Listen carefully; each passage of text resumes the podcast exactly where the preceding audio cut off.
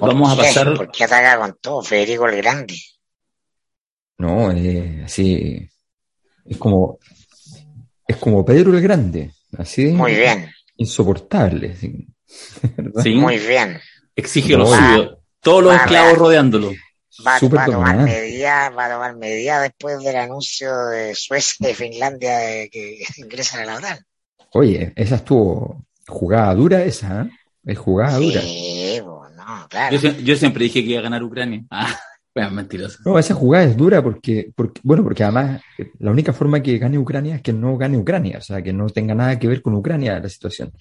Y efectivamente ahí se, se abre un, un escenario que, que, que, es diferente. Ahora, esos son países que, que han tenido un tránsito occidentalista fuerte por mucho rato ya y no era tan, tan extraño, pero no habían tomado nunca la decisión. O sea, toda la sociedad, incluyendo Rusia, se han occidentalizado. Occidente es el paradigma de nuestro tiempo, salvo en algunas partes del mundo asiático, pero incluso China lo es. Entonces, eh, ese factor de poder yo creo que no está, pero bueno, en lo corto yo creo que está, estamos en el año 38. Bueno, pero, pero, Ucrania, Rusia, Rusia invade Ucrania es como la guerra civil española, la antesala de, de la guerra.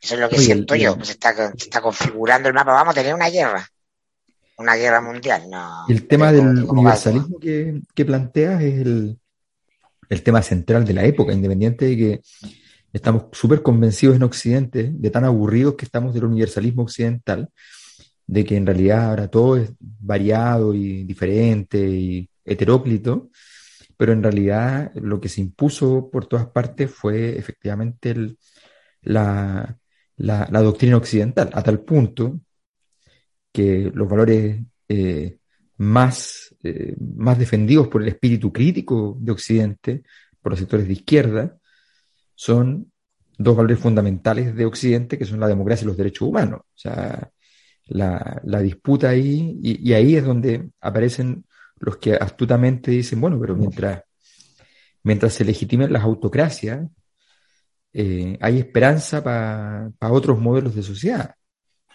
O sea, en particular, eh, la tranquilidad de China depende mucho de que haya muchas autocracias dando vuelta en el sistema.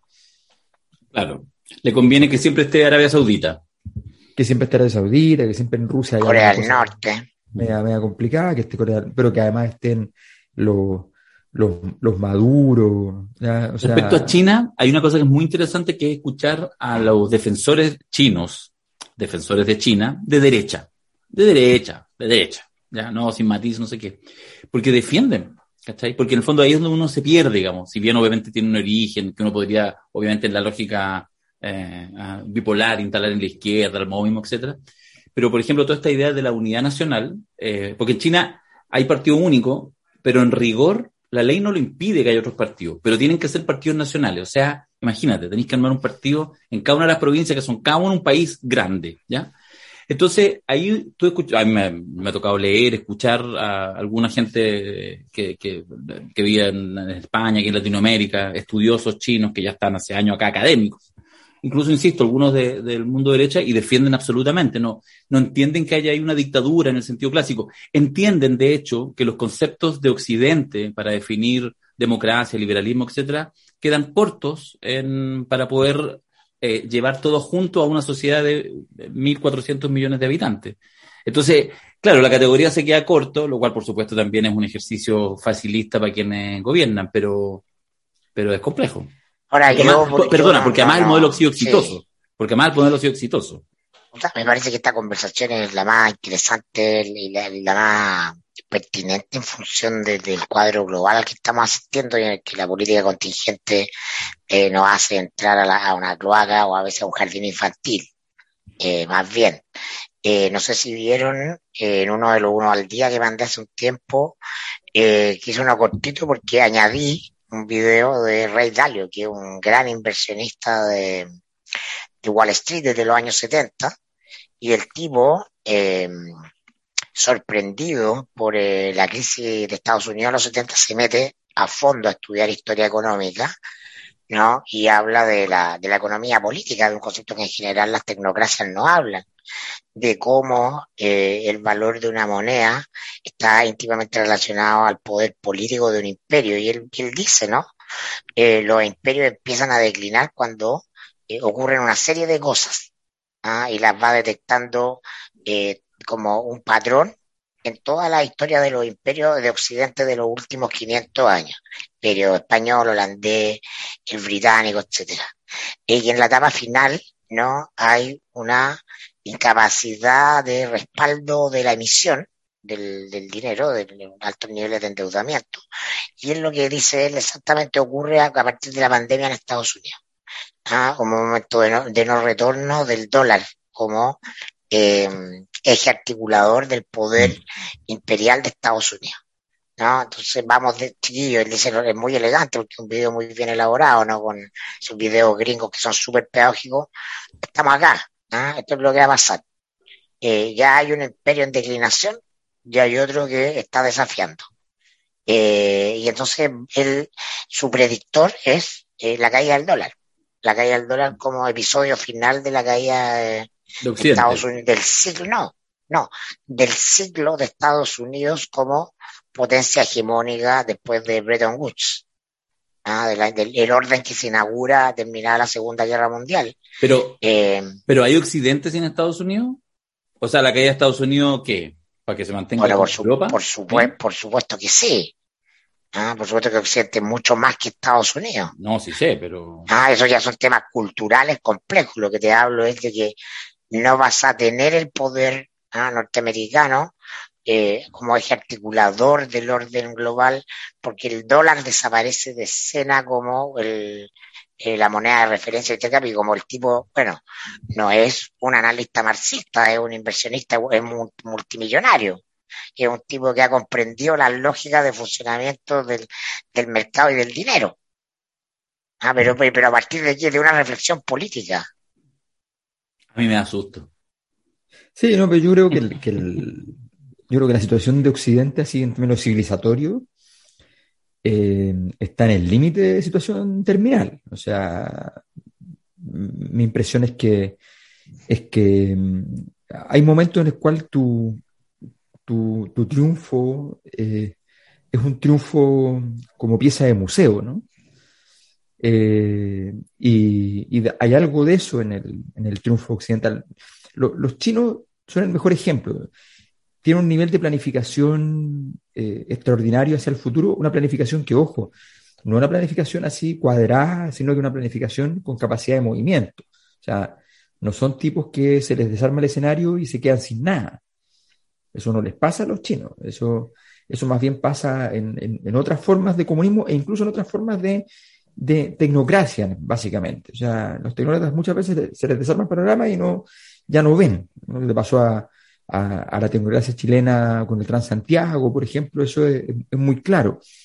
Eh, lo que le pasa muchas veces al, al Frente Amplio. El Frente Amplio le cambian el escenario y es como, ¿y ahora qué? O sea, no, no, no sé qué hacer.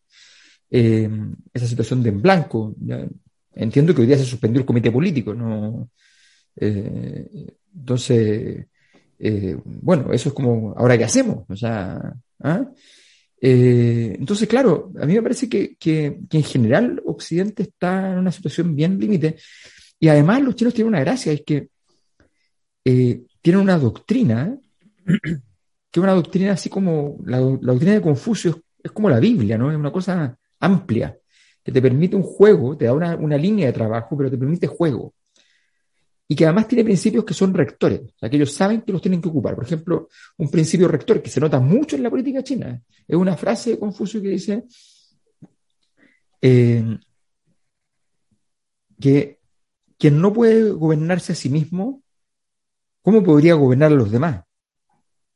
Entonces, los chinos, no, por eso los chinos no son expansionistas, porque siempre dicen, oye, verá, primero, estoy gobernándome yo, o sea, soy capaz de controlar mi escenario.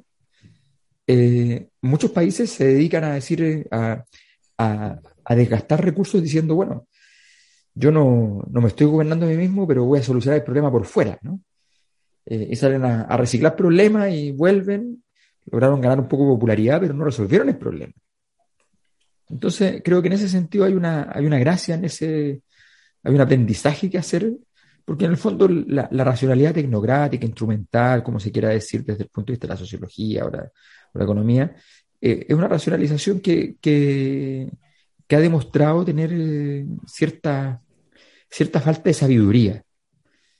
Eh, y en ese sentido es donde se está jugando, a mi, a mi juicio, esta, esta guerra, una guerra que, que de alguna manera, efectivamente, como dice Mirko, nos trae, nos lleva al inicio de la segunda, al inicio de la...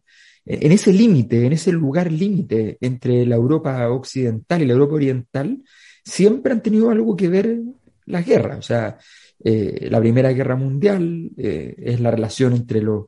Eh, están en el límite, está en Bosnia, parte, parte de la crisis, con la muerte del archiduque, en fin. después tiene la invasión de Alemania a Polonia, justo también ahí en el límite. Eh, y ahora estamos justo al lado, digamos, con, Ucrania-Rusia. Eh, entonces creo que ahí está, en este caso con dos países que ya sí son, son muy parecidos desde el punto de vista, pero donde está la, crisis occidente. No, y ya Putin demostró que el tema no era la, la, eventual presencia de nadie en Ucrania, el, nacionalismo, porque van por Transnistria, ¿no? El sector mm. ucraniano, el sector prorruso de Moldavia, mm. ¿no? Que está mucho más hacia Occidente. Entonces ya todo el argumento retórico inicial que ha eh, desvirtuado. Ellos están, están en la construcción de la gran Rusia. Su, ese es el sueño personal de Putin, eso es lo que lo anima, lo que lo moviliza, está el filósofo que lo inspira, ¿no? la, gran madre Rusia. Hay una... Donde haya un ruso, ahí donde haya un ruso, ahí va a estar la bandera rusa independiente que sea de otro país. Más allá, digamos, del tema específico de la, de la, de la guerra, de la invasión ruso-ucrania, pero esto que estamos hablando, eh, yo creo que es un tema súper fascinante porque eh, uno trata de llegar a una conclusión así como pensando desde el punto de vista como del deseo, así como cuál podría ser, eh, qué teoría, qué ideología, qué sistema político, qué sistema cultural habría que abrazar. Y entonces ahí en general aparece el liberalismo. ¿ya? el liberalismo ah. político económico. Y de alguna manera tiene muchos elementos. De hecho, para nosotros que estamos acá en Chile, en Occidente, etcétera, uno incluso naturaliza, insisto, estos son los típicos temas que son más allá de izquierda o derecha. Cuando tú analizas tu, tu vida cotidiana, tú haces una sociología de la cotidianidad de la vida, en general te parece el liberalismo como un lugar eh, grato, ¿ah? un lugar interesante, agradable, de libertad, etcétera, también de encuentro y todo. Y eso, entonces, hay una naturalización y, uno ve que en general se anota triunfo. Pero cuando uno mira el panorama más allá de tu continente, tu subcontinente, lo que estamos hablando ahora, está absolutamente en, crisis. Mira, yo pensaba, yo insisto en esto, ¿ah? con el tema de China, a mí me gusta sobre todo buscar, digamos, las defensas que no vienen desde los mundos cercanos a la izquierda, sino todo lo contrario. Si se encuentran en lo que estamos hablando acá. Mira, piensa de los escritos de Buyur Han que, que hizo en, eh, a comienzos de pandemia, muchos más, pero ahí era muy nítido. O sea, había un dejo, era como que, ¿en qué parte lo financia el gobierno chino? Y claramente no es eso. El tipo, el, el, nuevo Foucault, para ponerlo en términos filosóficos, y finalmente, pronto, en esta falta de, sentido que te entrega el capitalismo, que es una crítica que se puede hacer desde distintas ópticas, desde la izquierda, desde, desde la ultraderecha, desde los nacionalismos, etcétera, esa crítica, ah, y de repente aparece ahí un aroma de que parece que hay más comunidad en China que en lo que te ofrece este liberalismo que te deja la intemperie muy frío. Eso yo creo es un tema súper interesante para ir conversando. Sí, yo ahí... No, yo no, yo no, no, yo no estaba en la, en la tecla de ideario ideológico del mundo, yo creo que todo está en crisis. Yo, pensé que te, te, refería al tema de eh, para dónde va todo esto, ¿no? ¿A China? Mi, tesis, ¿para dónde van todos estos conflictos? Ah, si China no, no, no sale de sí misma, si en términos no quiere salir de sí misma, eh, si Estados Unidos está en decadencia, si los rusos están eh, eh, reviviendo la historia de conflagraciones globales entre Occidente y Oriente en Europa. está la Fox nomás, pues, ¿no? Ah, ese no, vamos a ninguna parte y vamos a todas partes a la vez. Sí, no, yo creo que, yo creo que la, yo creo que la guerra ya no, la, guerra grande, ya es evidente que se evitó de cualquier modo, da lo mismo la manera, pero se evitó. Y, en ese sentido, ahora, es evidente que como época, como época me refiero en sentido histórico, digamos, eh, quedó pendiente la guerra de transformación. Siempre hay una guerra que marca el, el hito del cambio de periodo. Y el cambio de periodo de la decadencia de Estados Unidos, la entrada de China, qué sé yo, se quedó sin, sin su guerra proporcional, en el sentido estricto. Eh, y entonces probablemente tengamos un cambio de mando blando, ¿no? Eh, así como en cámara lenta eh, y fome, pero sin guerra y eso siempre entonces... Pero ¿por qué cuando no pasa la guerra? ¿Qué pasa? Lo que va a pasar es que probablemente sigamos en este ciclo que hemos tenido 2011 en adelante, de gran, grandes cantidades de protestas a nivel mundial de manera constante. Eh, porque efectivamente hay, un, hay una situación de... Y eso se resuelve muchas veces con un conflicto estructural, un conflicto que todos tengan que alinearse. Entonces todos dicen, estamos acá, los, dos, los demás están allá y, y, eso ordena el mundo. Lo que está claro en todo caso es que el, efectivamente la globalización económica permite evitar en algún sentido la, eh, la, posibilidad de, que hayan guerras más grandes, porque a nadie le conviene, pero al mismo tiempo eh, lo que no puede evitar es que los niveles de, desestructuración social eh, nacional e internacional sean gigantescos. Es cierto que esta guerra ocurrió igual, desmintiendo de alguna manera que no hayan actores que estén disponibles para, para perder plata en el camino, eh, pero igual efectivamente han, logrado amarrar en parte eh, posibles, posibles escapes de terceros a través de, ese tipo de medidas más, más, económicas. No se llega a ser cierto, a, mí me, parece fantástico Borrell, ¿no? Borrell que, que, en representación de, bueno, en representación de, de, la Unión Europea estuvo en Chile hace poco, en una situación un poco ingrata, porque fue a, a portarse bien, a ser decente para ir a decir, oye, tenemos este tratado de libre comercio, hay que firmarlo. Entonces empiezan a hacer las fue, Voy a hacer eso, vino a hacer esto, vino a hacer esto. Claro. Y le empiezan a hacer preguntas y preguntas, y él dice, disculpe, si Chile no quiere firmarlo, yo no tengo ningún problema, o sea, como me voy, no me pasa nada, pero... pero Next. porque los periodistas le pedían así como, bueno, pero explique por qué Chile tendría que firmarlo. Entonces decía, bueno, sí. Mire, si no, lo que pasa es que para nosotros es importante porque es el primero de un tipo de tratado distinto y qué sé yo, pero, pero bueno, que si no quieren firmarlo o quieren tomarse el tiempo, tienen todo el derecho, no hay ningún problema. Entonces fue una cosa media, media, absurda la, la, situación porque Borrell estaba en medio de toda la guerra y tomó el tiempo para ir a esto. Bueno, pero recuerdo a Borrell por lo siguiente, porque él... Cumpliendo una, ley del, una ley del padrino. Así es, cumpliéndola. Sí. Y él, el primero, los primeros días del conflicto, él dice, a ver, las sanciones económicas son importantes, pero no nos perdamos, las guerras son guerras, y no se ganan con sanciones económicas. Como a las dos semanas, cuando vio que no iba a haber nada más de la OTAN, entonces sale diciendo un discurso muy grandilocuente, diciendo, y apuntando a la presidenta de la Unión Europea, diciéndole así como tremendo, tremendo logro el que han hecho, han convertido las sanciones económicas en un hard power, dice. ¿ah? y, han sido capaces, pero eso es porque ya tenían que, que, salir a vender, o sea, ya eh, directamente... pero, pero es el problema también de la old school ¿ah? frente a fenómenos emergentes, justamente el Borrell es old school. Sí, pues. Y ahí entonces además, poder duro, ¿quién tiene más misiles? Pero además, pero Borrell es un temazo en sí mismo, ¿eh? porque Borrell es el típico personaje en política al que le quedaron, así como Gabriel Valdés, le quedaron debiendo la presidencia de la República. Un tipo súper respetado y por lo mismo súper temido, que no les cae bien a, mucha gente, porque el tipo es, poderoso en sí mismo. ¿no? Y pero es interesante la relación que ha tenido con el gobierno de Sánchez, porque Sánchez, a quien todo indica que no le parece muy grato que esté Borrell cerca, digamos, eh, siempre ha tratado de sacar de llevar para afuera. Eh, pero lo hace con decencia, o sea, lo saca y lo lleva a un tremendo cargo internacional, lo mete, eh, le hace el lobby que hay que hacer para que, para que llegue lo más alto posible. Funeral vikingo. Claro, claro.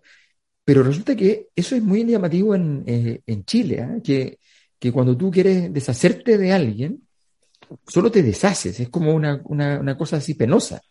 O sea, es la confusión total, es como, es que hay que votarlo. Ay, ¿cómo se hace? En la basura. ¿A quién no la ha pasado, pues, cabrón? ¿A quién no la ha pasado?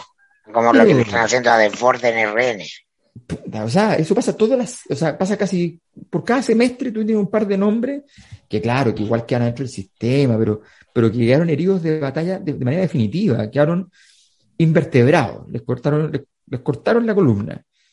Entonces, esa cuestión, con, frente a, a la conducta fina, elegante de, entra en el cuando, cuando salió del gobierno Borrell, Pedro Sánchez lo puso en el discurso al lado de él. O sea, así como sales del gobierno, pero sales por arriba, ¿no? Eh, y, un personaje que le resulta profundamente incómodo, que probablemente no quisiera ni verlo cerca. Entonces, eh, ahí hay una serie de cosas que, yo creo que, que Borrell simbolizó en, en, este último proceso. Creo que en Chile incluso, en medio que le estaban diciendo que no, lo mandaron de paseo al norte. Yo me imagino al pobre Borrell teniendo que decir, sí, ya, ok, voy porque me están, es una invitación, ¿no? Entonces, pero está, estoy en medio de una guerra, no sé si, no, sé, o sea, eh, estoy en medio de una guerra, me están diciendo que no al, tratado, o que hay problemas y que lo, lo, van a cambiar y qué sé yo. No sé. Cosas que pasan. Dabañino, tráenos de vuelta a Chile.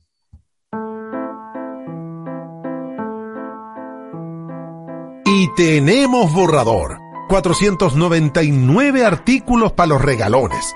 Parece hasta número cabalístico, o quizás de picada nocturna. ¿Se acuerdan del 777 o de Serrano 444?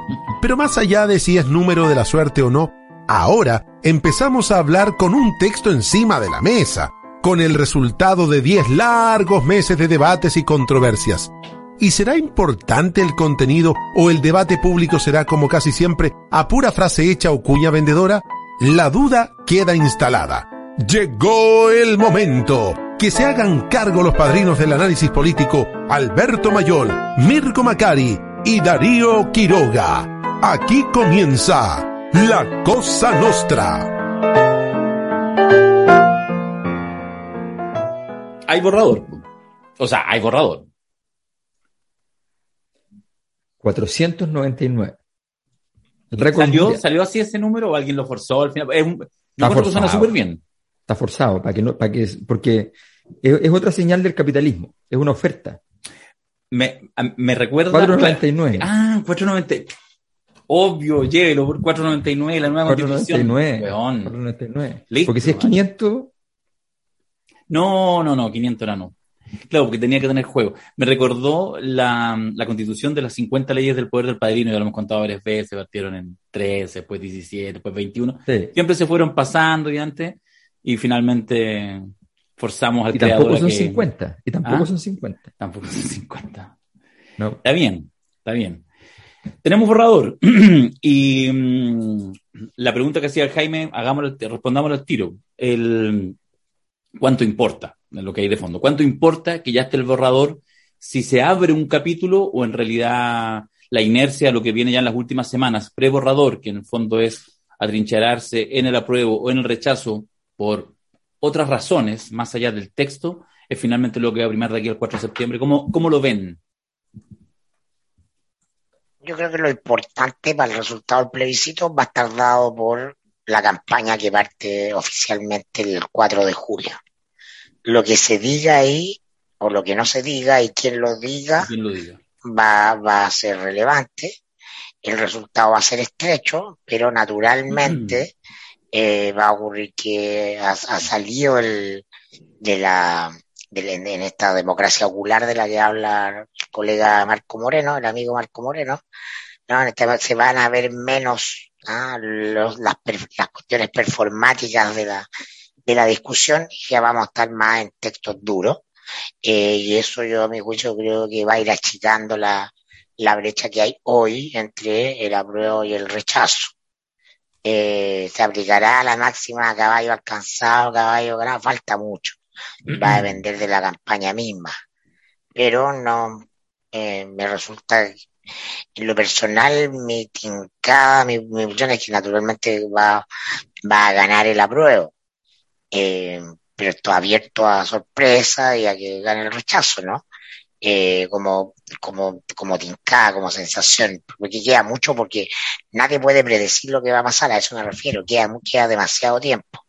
En términos de contenido, eh, yo simplemente quiero eh, leer lo que escribe mi amigo Iván Weisman en su el mostrador semanal que llega a una base de correo y es muy requerido porque un, es un, un, un newsletter de pago muy requerido en Sanhattan y en el mundo financiero local muy influyente ahí.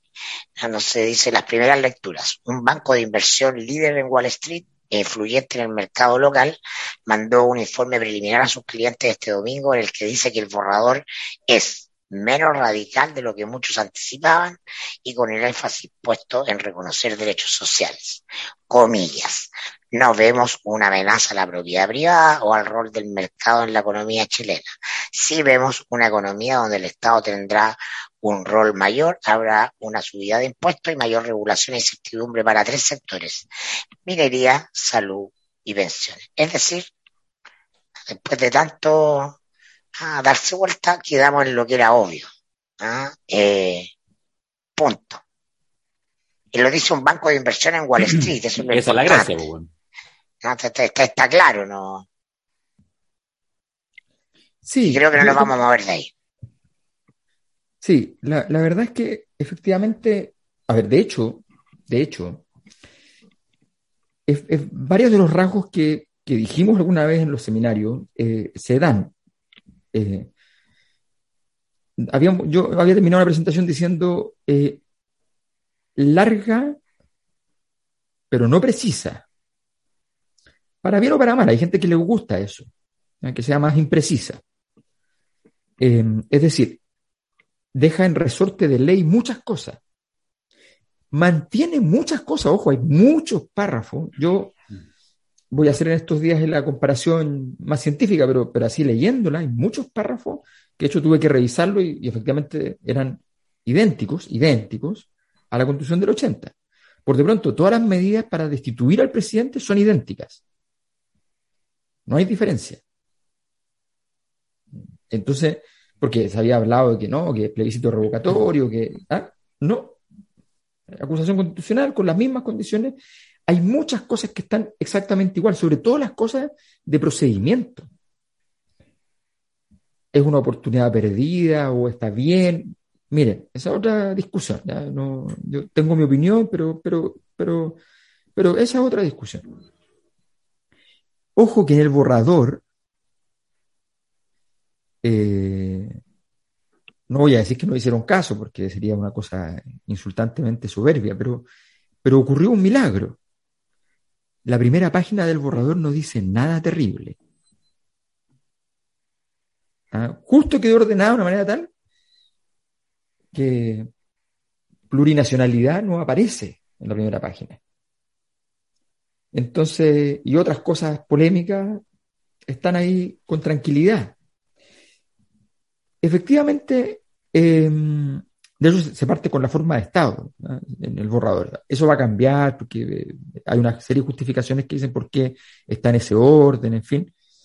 Eh, efectivamente, pero, pero es un texto que, que, suspende, y es una cosa que, eh, que en la derecha hace rato que debería haber estado más bien agradecida, suspende el juicio respecto, lo hemos señalado acá, a modelo económico suspende el juicio por completo, no se mete en, esa, en ese territorio. Eh, hay temas que, que, pueden generar una incertidumbre desde el punto de vista de, de, de, los derechos de propiedad, hay una serie de cosas. La verdad es que no, porque todo eso, prácticamente todo eso queda, más allá del dicho general, queda en resorte de ley. De hecho, es una constitución larga y por eso digo, es imprecisa, para bien o para mal, guste o no guste, porque deja muchas cosas, muchas cosas, muchas cosas a la ley. Una cosa que es una polémica importante en el mundo de los constitucionalistas porque se dice, ¿por qué entonces un texto largo que deja demasiadas cosas al, imperio de la legislación? Eh, y porque se usa un criterio que nosotros nos explicó en los seminarios el mismo Gaspar eh, Domínguez, que es súper simple, que es práctico, que es que en, el arbolito de decisiones se llegó en tal artículo a tener los dos tercios, en el siguiente se llegó a tener los dos tercios, y en el siguiente que precisaba más no se llegó a los dos tercios, y entonces se queda ley. Quede lo abierto que quede. Eh, que es un criterio, que es un criterio que tiene algún nivel de problematización, pero, pero que, es un criterio. Entonces, yo diría que efectivamente el, el texto aparece. El problema, la pregunta que uno se hace es, ¿el texto tendrá la oportunidad, la posibilidad de, jugar el juego, de jugar el juego como, como texto, o, será la convención la que, la que siga siendo la, gran protagonista del, asunto.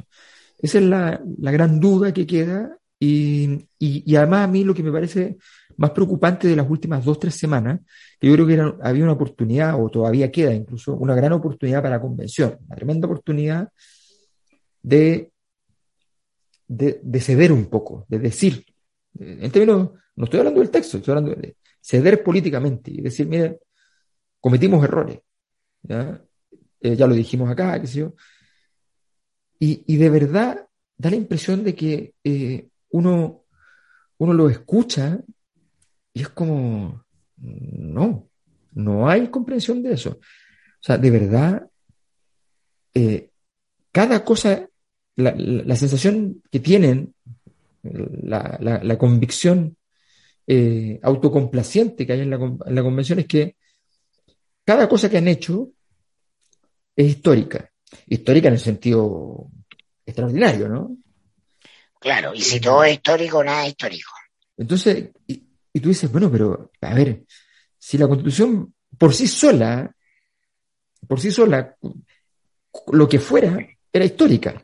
O sea, súper histórica. No solo porque es histórica, porque cualquier constitución es histórica, sino porque efectivamente el, procedimiento de realización la hacía histórica para, Chile de manera evidente. Eh, no necesitabas hacer histórico cada jugada. Eh, eh, Pelé y Maradona también le pasaban la pelota al compañero que estaba a tres metros de vez en cuando. No siempre agarraban la pelota para hacer un gol histórico. entonces, esa, yo creo que esa, ese tiempo todavía queda un poco para poder dar un gesto, dar un gesto de, menor grandilocuencia. Tú, mencionas ahí el tema del borrador y yo justamente quiero, eh, o sea, si, el borrador, si el texto va a tener la posibilidad, digamos, de, desplegar, ¿cierto? O si será la convención en, este, en esta dualidad. Creo que los tres estamos de acuerdo, quizás por entradas distintas, que lo mejor, la mejor noticia de este borrador es que pone fin al periodo de la convención y lo hemos dicho en variados espacios, que habrá seguramente un tiempo más adelante que quizás se va a evaluar eh, de manera más calma finalmente las luces y sombras que tuvo el trabajo convencional. Yo lo he planteado varias veces, creo que efectivamente hay un ejercicio eh, democrático interesante que hay que evaluar, insisto, ¿ah? desprejuiciadamente, respecto a cómo funciona un parlamento de estas características, con este nivel de heterogeneidad. Para ponerlo así, para que, para poner el, el dedo en la llaga, yo que, por ejemplo, apoyé a una tía de furgón, lo digo a propósito, tiene nombre, tiene trayectoria, tiene muchas más cosas, pero pongámoslo así, como le gusta, digamos, plantearlo, digamos, cuando tú quieres denostar. ¿ah? Bueno, la tía de furgón. ¿ah? Tía de furgón. Eso, esa es su, su, su, capacidad. ¿Y por qué se hizo conocida? Porque se ponía un traje de Pikachu y salía a bailar, digamos, en las marchas y salía a alegrar las marchas y esa persona está en la convención, como muchas otras. Entonces habrá que evaluar en algún minuto, y me parece razonable, alguien podrá decir, en realidad, ¿sabéis que parece que no queremos, en los parlamentos no queremos que estas cosas tan grandes, imagínate como una constitución, después cosas igualmente grandes, no tanto como hacer leyes, estén en estas manos. Y ahí me parece que es una discusión legítima cuando se da honestamente, ¿ya? A mí me parece, yo prefiero eso, ¿ya? Yo prefiero ese caos, porque entiendo que ese caos, lo he dicho a lo largo de todos estos meses, y por eso, perdonen que comparte una sensación mea personal que los aburra con esto, Mirko Alberto, eh, yo he decidido no meterme mayormente en, en, en, mirar, en seguir. Alguna gente me pregunta, oye, la Pikachu, y hemos hablado creo que cuatro veces desde que fue electa, ¿ah? y no hemos visto dos. Nunca he ido a la convención, tengo hasta pase para ir, no sé qué. No, no, no, no, no, dale, vamos, que hagan lo mejor. Por supuesto, no implica que nadie tenga que, meterse. Pero lo que quiero decir es que hay un tema de proceso que es, que me parece que es lo fundamental del proceso de la convención, que es la capacidad de construir este texto de esta manera heterogénea, paritaria, de lo que se ha hablado. Eso, por, razón, por razones, por errores propios y ajenos de, ambos, tuvo mala prensa. Y eso es un hecho. Así que en este minuto es lo mejor que ha pasado que se acabe la convención. Respecto al borrador, a lo que queda, solamente decir una idea rápida. Em, no, sé si te acordarás, Alberto, que cuando, cuando estaba ahí en tu, en tu candidatura presidencial en Frente Amplio hace cinco años atrás, y nos conocimos, empezamos a trabajar juntos, yo te decía que es una frase que yo utilizo siempre, ¿ah? cuando participo en, en, cualquier campaña que me invitan, nada más que yo soy, prendo con agua, así que ya voy, ya, listo, si es mi amigo, no sé qué, me asumo. Siempre digo, mira, no te preocupes de los votos, no, no, no te preocupes de los votos, preocúpate de los apoyos. ¿ya? A mí me parece, cierro con esta idea, que lo que ha pasado en estos días con este borrador, que me ha llegado, y yo creo que a ustedes les ha pasado lo mismo, les ha llegado por 10 grupos de WhatsApp distintos, y seguramente no está llegando a todo Chile, porque estos son grupos interesados, no son millones de chilenos y chilenas que les está llegando a su WhatsApp, a su correo electrónico o por otra plataforma. Son unos cuantos miles. No sé si alcanzará para centenares de miles. Me consta que deben ser unas cuantas decenas de miles, ojalá unos pocos centenares de miles. Bueno, eso tendrán que ser, estoy pensando en el mundo de la prueba, que es el que me interesa, tendrá que ser ese músculo, el que sí haga el ejercicio, que puede ser bizantino, latero, y que no tiene que ver con que en realidad el vecino lo haga, tiene que ver con que uno se meta y entonces uno mismo encuentre, no espere ninguna cartilla, ningún programa, ni que el gobierno diga, ni que el Boris, ni que no sé qué, no, uno mismo realmente encontrar lo que leyó, le gustó esta entrevista, vio por aquí, vio por allá, y se quedó con un par de elementos. Y con eso empieza a jugar en sus propias redes sociales, empieza a jugar con el vecino en la pega, etc.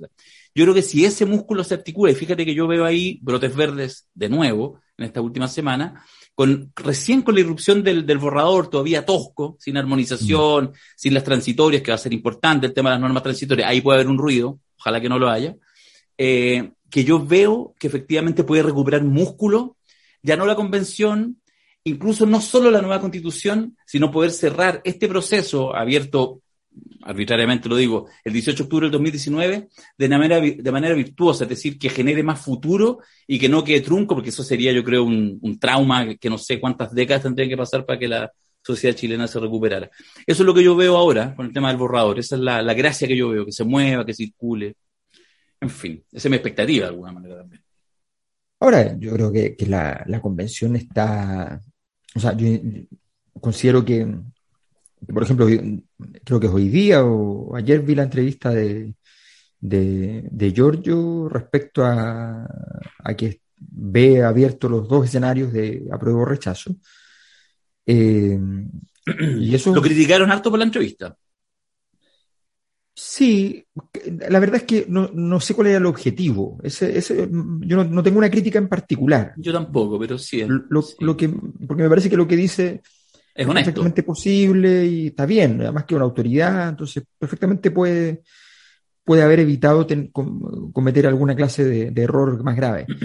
Eh, o puede haber sido que, se da cuenta que hay un partido dividido en dos y y ser una prohibista a todo dar eh, no es conveniente. Puede ser muchas cosas, pero en cualquier caso, eh, no tengo claro cuál fue el objetivo. Ese, ese fue más, bien, si me, si me entusiasmara en hacer una pregunta o una crítica, sería fundamentalmente esa, sería preguntarme cuál es el objetivo que había detrás. Pero más allá de eso, creo que marca, el, marca un poco el clima eh, de, dentro del, del gobierno, porque hoy lo que, lo que puede estar eh, complicando la convención y a la constitución nueva es lo que no hay. O sea, tiene una constitución larga, de momento sería la más larga en artículos del mundo, eh, pero resulta que el problema podría ser lo que no hay, lo que falta. Eh, y nosotros lo veíamos en la encuesta, la gente echaba de menos los temas de seguridad y los temas eh, económicos. Y eso, y, todo parece indicar que el gobierno no ha sido capaz de salir de esa prisión y, su gobierno se, evaluará a partir de esos criterios. Eh, y, la verdad es que eso, eso se ve, y la convención y la constitución podría ser evaluada brevemente, en, corto plazo, a partir de esos criterios.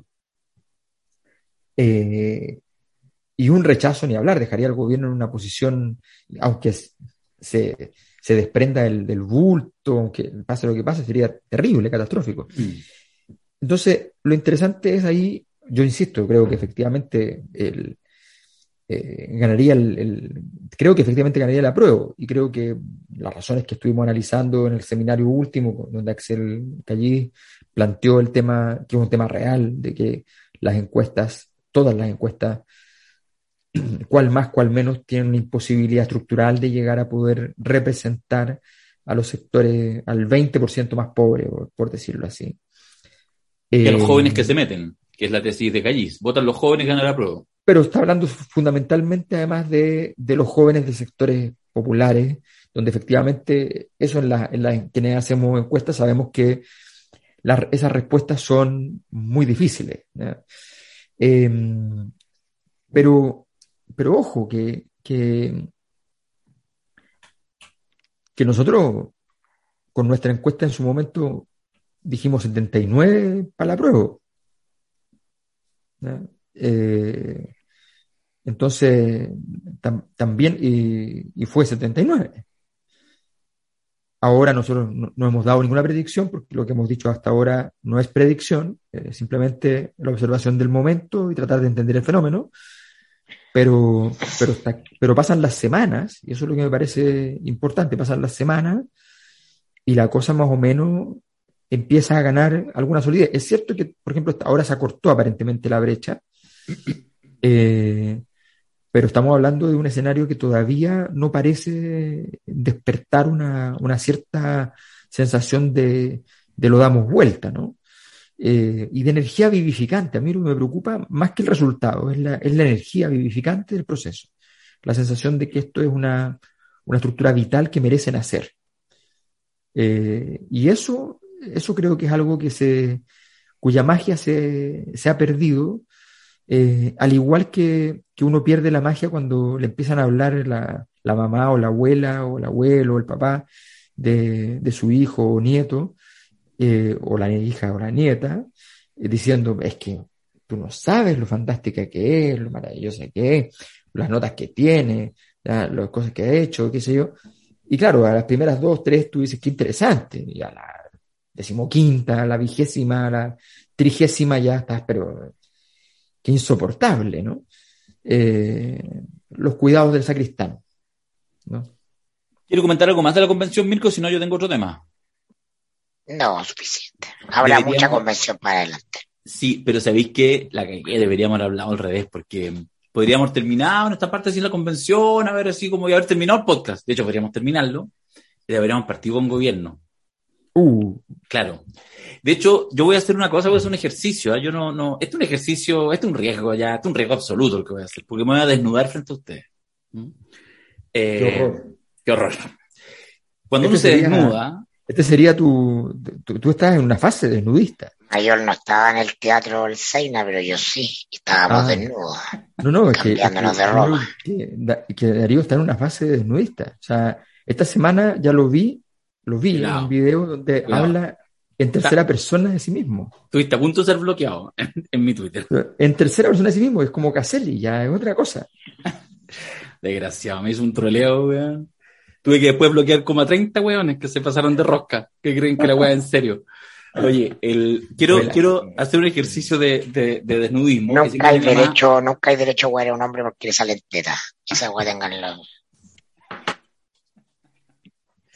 A nadie, compañero. Ni un hombre ni una mujer, a nadie, a nadie. ¿ah? La tercera teta. Ya. Oye, el, ¿cuál es el gesto de desnudismo que quiero hacer? Eh, quiero contar que ayer, porque tú sabes que yo tengo Twitter igual que usted, entonces yo Twitter en realidad, si, si, si, lo pienso bien, lo uso para tres cosas, que yo creo que es para lo que hay que usar Twitter. Fútbol, farándula, política. Frente a la tele, celular en la mano, viendo fútbol, farándula, política, el Twitter es súper agradable. Y uno va comentando y no sé qué, entonces otro te responde, es divertido. Yo lo hago así. Los domingos en la noche, ahí voy haciendo zapping entre los tres programas de televisión abierta, ah, no sé. Y entonces de repente me encuentro ayer a la, este, el desnudismo es, uno no, no, uno no, no menciona cuando hace un, un tuiteo incorrecto. De hecho, trata de borrarlo. Ya uno no puede borrarlo si tiene que hacer cargo. Trata de tuitear varias cosas para que aparezcan otras ¿ah? y, y sumarlas. Porque ayer estaba yo mirando a la ministra Janet Vega, muy bien calificada por este mismo panel, por este trío, hace un par de semanas atrás en el seminario. Y estaba, ¿y sabéis qué? No, la vi desde el comienzo, la vi un ratito, 10 minutos, porque estaba haciendo zapping ahí jugando. no había básquetbol en la tele, si no habría estado en la NBA. Y mirando a Janet Vega, entonces, bien, en forma, hablando, categórico. Y de repente aparecen los presos políticos. Entonces yo dije, ¡oh! Y Janet, sí, hay presos políticos. Entonces la primera reacción es que se me, así, ¡ah! Me apreté. Entonces dije, la va cagar. Pero ¿sabéis que lo hizo en forma, en el tono? Que de hecho es lo que destaqué en mi Twitter, en mi fallido eh, tuiteo. Eh, pero, pero le puso y, y, y, volvió el tema y le puso no sé qué. Y yo, ya voy cerrando este comentario porque quiero para abrir la cancha con, este, con la polémica de hoy, que podría ser la de mañana y la de hace tres días atrás. Eh, yo sostengo, de hecho yo sí sostengo, no soy autoridad de gobierno, que en Chile sí hay presos políticos. ¿ya? Y creo que es posible sostenerlo, tiene, no, no, no es blanco-negro, tiene matices, pero creo que es posible sostenerlo. Lo, lo hemos dicho. Sostenerlo. Si uno lo sostiene, al menos funciona. Yo pensé ayer, como ya el café había sido antiguo, dije, bueno, si lo está mencionando nuevo, hay una bajada, hay una mirada estratégica de gobierno, y por lo y además que en tono, porque la entrevista fue, a mi juicio, en tono, a mí me gustó, me pareció bien, yo de verdad cada vez más valoro a gente que no, que, que, que puede tener arriba de 35 años, o puede tener algo que decir en este mundo actualmente, puede haber, sí, hay gente de 45, 55, 65, hasta 85 y más años que puede tener algo interesante y puede hacer un aporte a la política chilena. Oh, sépanlo, bueno. Y estaba hablando de ella, que tiene su bagajito, habló de algunas cosas más, también fue dura en ciertas cosas, y me gustó, me pareció bien. Tampoco la vi completa, después seguí en otras cosas, y tuiteé, le puse ropa, porque dije yo, y algunos me sacaron la chucha, y volví a hacer otro tuiteo, y dijeron, no, ropa, está ropa. bien. Y a las tres horas, hoy día en la mañana, me entero que ya se disculpó, que ya reculó, lo que a las 5 de la mañana. Puta madre, Janet, primera vez que tuiteó a favor del PPD, weón. Pero la pregunta, no, pero la pregunta es otra. La pregunta es de dónde vino la orden.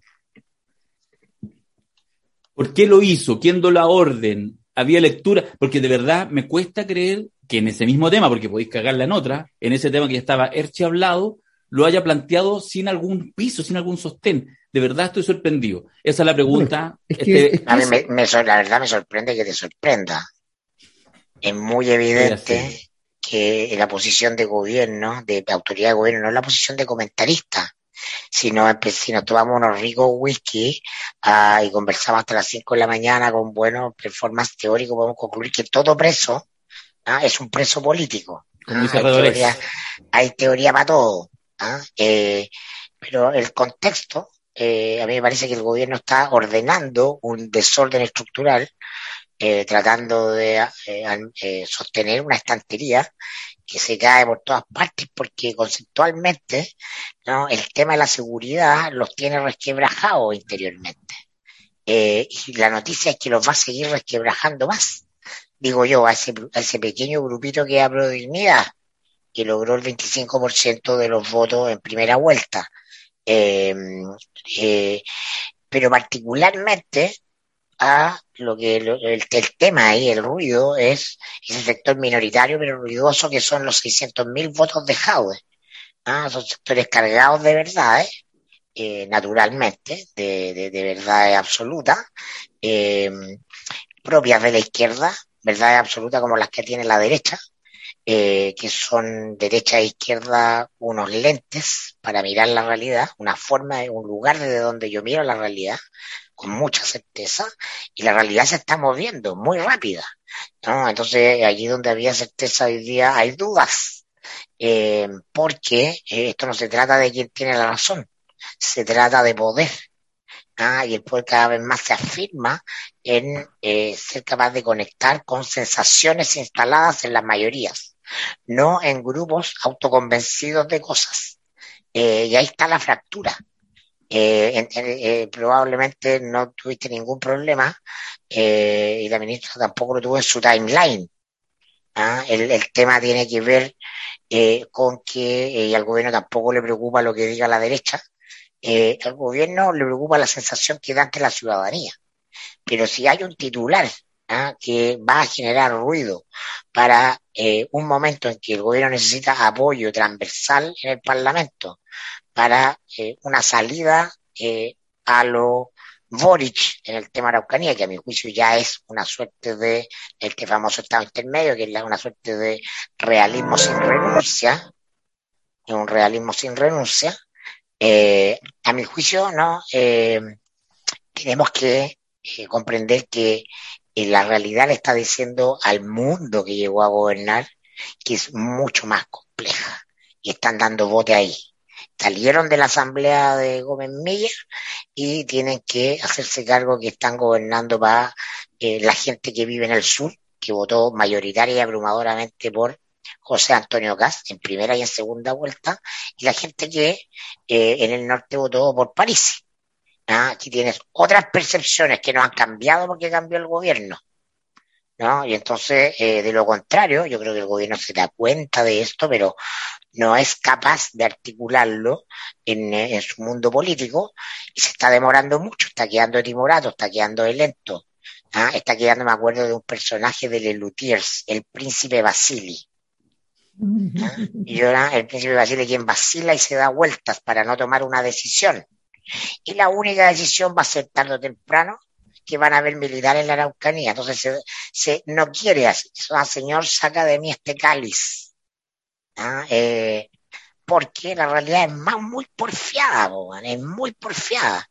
Y aunque, de nuevo, en eh, un carrete largo, bien regado, conversado y lleno de libros, con Gabriel Boric, los cuatro podríamos terminar abrazados, riéndonos y, concluyendo que efectivamente los grandes problemas eh, de delincuencia o los problemas del mundo mapucho se resuelven con eh, medidas estructurales de largo plazo, no hay en este minuto largo plazo.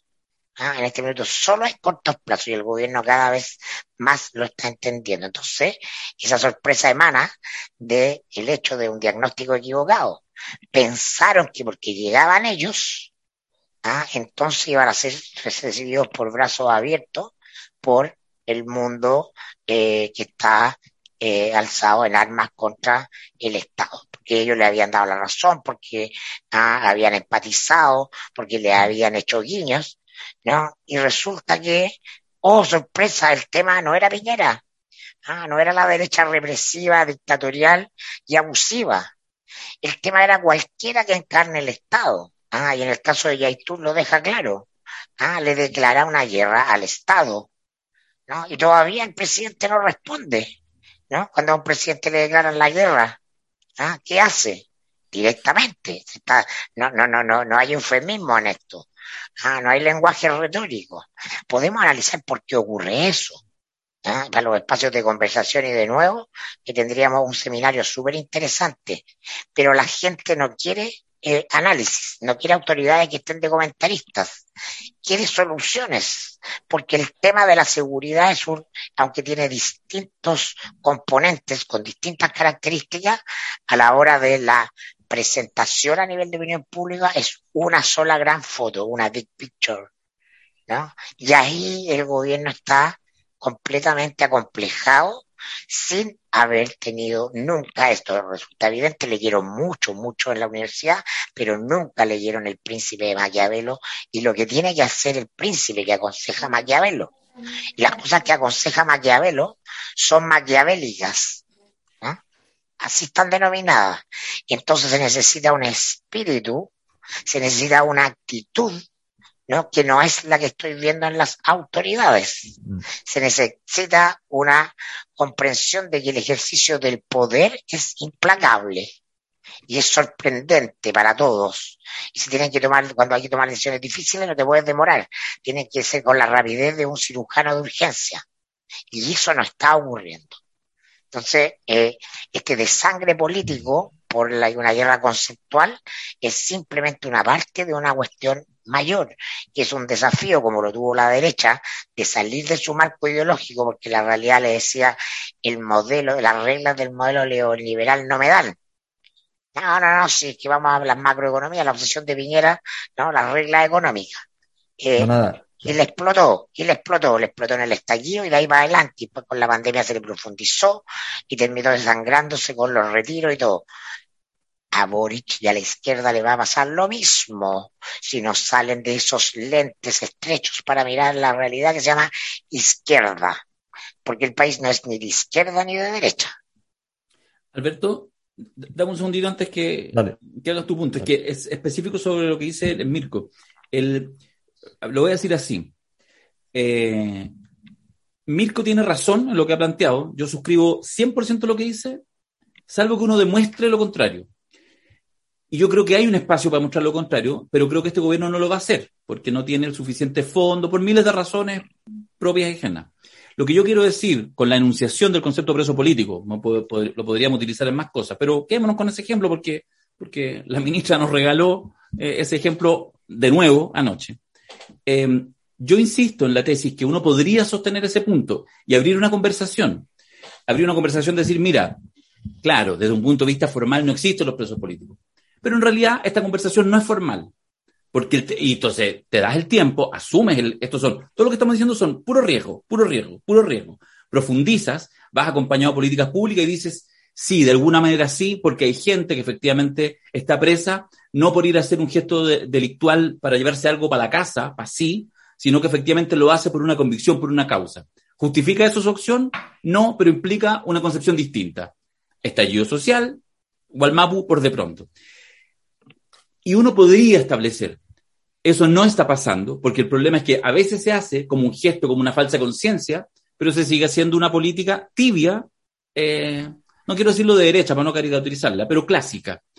Ese es mi punto. Entonces, lo que plantea Mirko, completamente de acuerdo. Lo único que quiero dejar solamente establecido es que hay una posibilidad de hacer cosas distintas, pero eso implica una batería de recursos, de fondos, de, también de, base de apoyo para poder avanzar y de una mirada estratégica de que en realidad no vas a terminar, que es lo más probable ahora, con militares en la Araucanía. Yo estoy de acuerdo.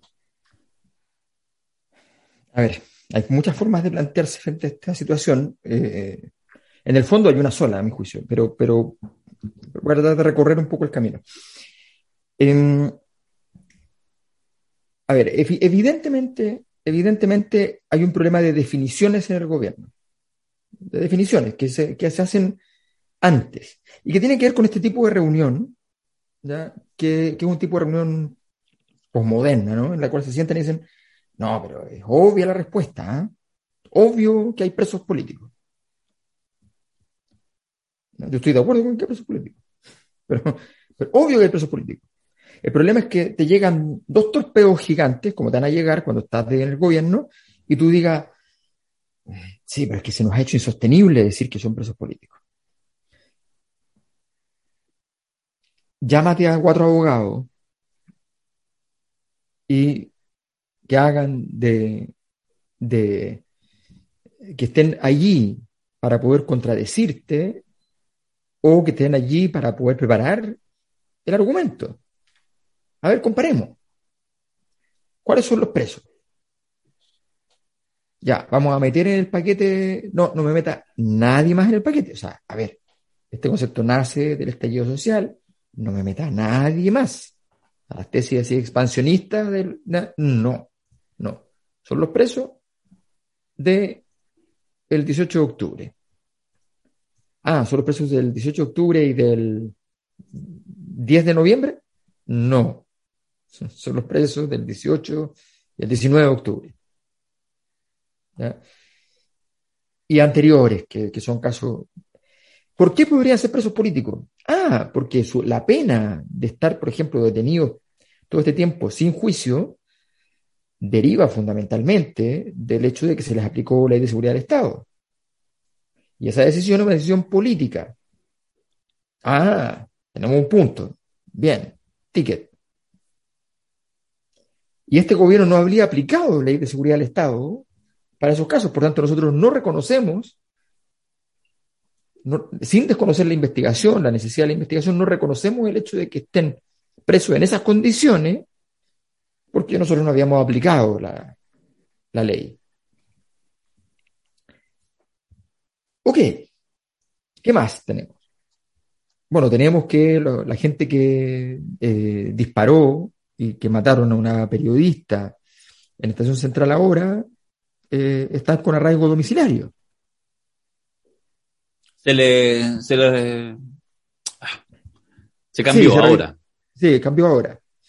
Eh, después del problema político, pero estamos hablando de una situación en la cual eh, una situación como esa daba para un arraigo domiciliario según el gobierno. Y por tanto, efectivamente, me pueden acusar de lo que quieran, pero tengo una visión un poco más laxa respecto a aquello. En fin, tú empiezas a construir tu argumentación. Y cuando estás allí, llamas a todos los ministros, entendiendo que te va a ocurrir que, en las entrevistas y das una instrucción. La instrucción, ¿cuál es? ¿Hay o no hay presos políticos? Sí, no.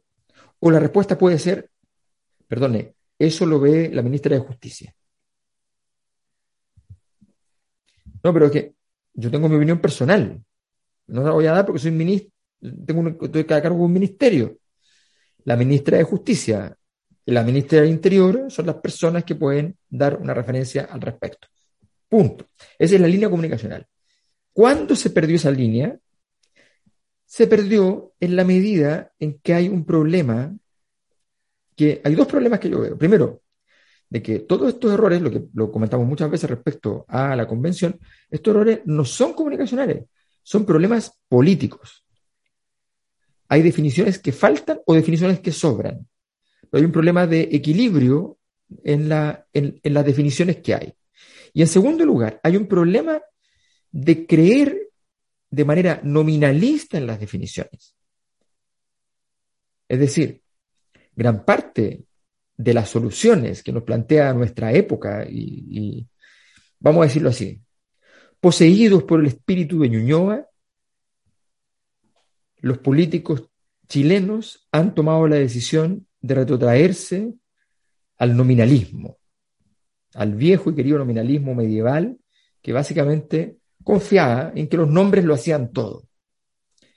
Y se cambia el nombre de las cosas y entonces cambia el fenómeno. Ahora a partir de una tesis constructivista, eh, postestructuralista, todo lo que ustedes quieran, pero nominalismo puro y duro. Cambia el, el color de las cosas y cambiará la cosa cambies el nombre de la cosa y cambiará la cosa. Bueno, no es verdad. El nominalismo no es verdad.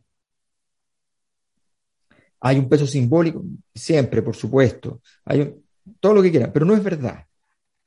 Entonces, y hay un problema de confiar en exceso, entonces, en que esas palabras eh, cargadas de sentido por el mero hecho de que están tan cargadas de sentido en un momento determinado de la historia y en, un grupo determinado de personas, se van a proyectar con facilidad. Y para decirlo en simple, Ñuñoa no le va a ganar a la Araucanía. Nunca en la historia de Chile, hay que escucharlo súper bien, Ñuñoa le va a ganar a la Araucanía.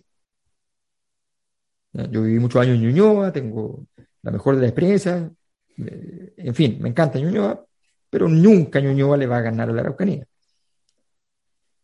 Quien puede ganar la Araucanía es Pudahuel, Maipú, La Florida, Puente Alto, San Bernardo, La Cisterna. Son esas comunas las que pueden ganarle a la Araucanía. Porque los grandes, las grandes disputas políticas y sociales del país residen allí. No residen en, en Ñuñoa. Y, y en ese contexto, en ese contexto, eh, es decir, el problema está allí donde están depositadas las grandes, las grandes mm. dificultades. Y eso el gobierno no lo está haciendo, no lo está llevando, no lo está trabajando. Hay muchas formas de trabajarlo, muchísimas, pero, pero cualquiera podría ser buena en sí misma. Ahora, para mí el problema de fondo es que hay, una, eh, hay un clima, o sea, yo veo lo, los informes semanales del, gobierno en redes sociales, de los distintos ministerios, y a mí me apabulla, de verdad me parece como medio absurdo. O sea, aquí me. Ahora, hoy día estuve el fin de semana en Madrid con mi familia, estuvimos. Sacamos a los niños a dar una vuelta, parecían. Estaban como provincianos, descubrí que eran provincianos, entonces, como que para ir a, ir a Madrid, sí, se quisieron ir a cortar el pelo, querían querían, estaban así como, oh, increíble. Inmigrantes y provincianos, una weá. Provincianos, estaban así, pero, pero así. Pero, pero Ñuñoa, pero Ñuñoa. Son chiquititos, o sea, estaban ahí ya, bueno, estábamos en Madrid y, bueno, Madrid es mucho más politizado que, Valencia, bastante, bastante más. Entonces, la gente comenta mucho y, y era así como eh, Vox Populi, no Vox, Vox Populi. Eh, oye, Está difícil Chile, ¿eh? complicado Chile. Eh, bueno, eso, este comentario, ese comentario que, que hiere el corazón de los chilenos más críticos, incluso, así como que la gente que adentro está, salía y decían, oye, pero Chile es un país tan estable. No, sí, por supuesto, es súper ah, fantástico, qué sé yo. Bueno, esa, esa sombra que se cierne sobre, sobre nosotros eh, no es aceptada. No, no se ve el espacio de esa sombra. Hay declaraciones y hay cosas, pero a ver, ¿cómo va a ser que, que, tú no te hagas cargo en tu reporte semanal como ministro, como ministra, no te hagas cargo de las dificultades que estás viviendo? Yo creo que es súper importante como señal propia, además que efectivamente eso lo ve un grupo súper reducido de personas, pero, pero como señal propia. Es bueno pronunciar las palabras que tú mismo estás considerando medias prohibidas. y los problemas que te atormentan, los problemas por los cuales en la noche no puedes dormir. Es súper duro en política. Es como, la política es como, imagínense, como perderse un gol en un clásico. Así, un gol así de esos espantosos, así, debajo del arco, debajo del arco. Y pegarle con el tobillo y que salga arriba y, y salga por arriba, o, en fin. Bueno, esas cosas que pasan al jugador obviamente no lo dejan dormir. A los políticos les pasa lo mismo. Cuando, cuando te equivocas, pero es horroroso. Entonces, ¿por qué no deja, dar un espacio a eso? Yo creo que el gobierno está, está cometiendo demasiados pecados en demasiado poco tiempo. Mm. Eh, y tiene que resolverlo. Eh, son muchas cosas las que tiene que hacer. O sea, ya no viene el momento de decir, mira, con esto aplica un poco de autocrítica y ya está, o aplica un poco, no. Ya es un momento en el cual tienes que sentarte y decir, ya, diseño completo, pum, pum, pum, pum, pum, pum, y a jugar el partido así, no podemos equivocarnos, no podemos equivocarnos, no hay derecho a equivocarse. Creo que es así de simple porque los errores han sido muchos y muy, muy grandes. Nos quedan 10 minutitos de podcast, pero mm, veamos un video semi publicitario de un gran amigo, los invito.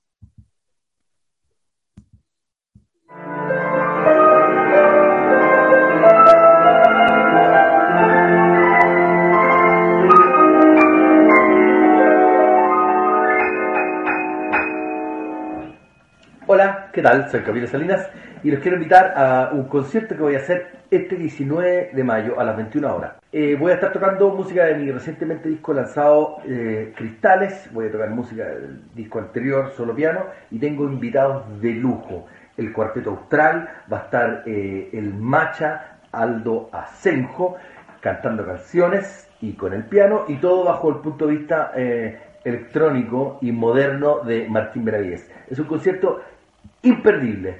El jueves 19 de mayo, en el Seina a las 21 horas. Las entradas están en venta en punto ticket y no se lo pierdan, a menos que no quieren que le llegue su cabeza de caballo.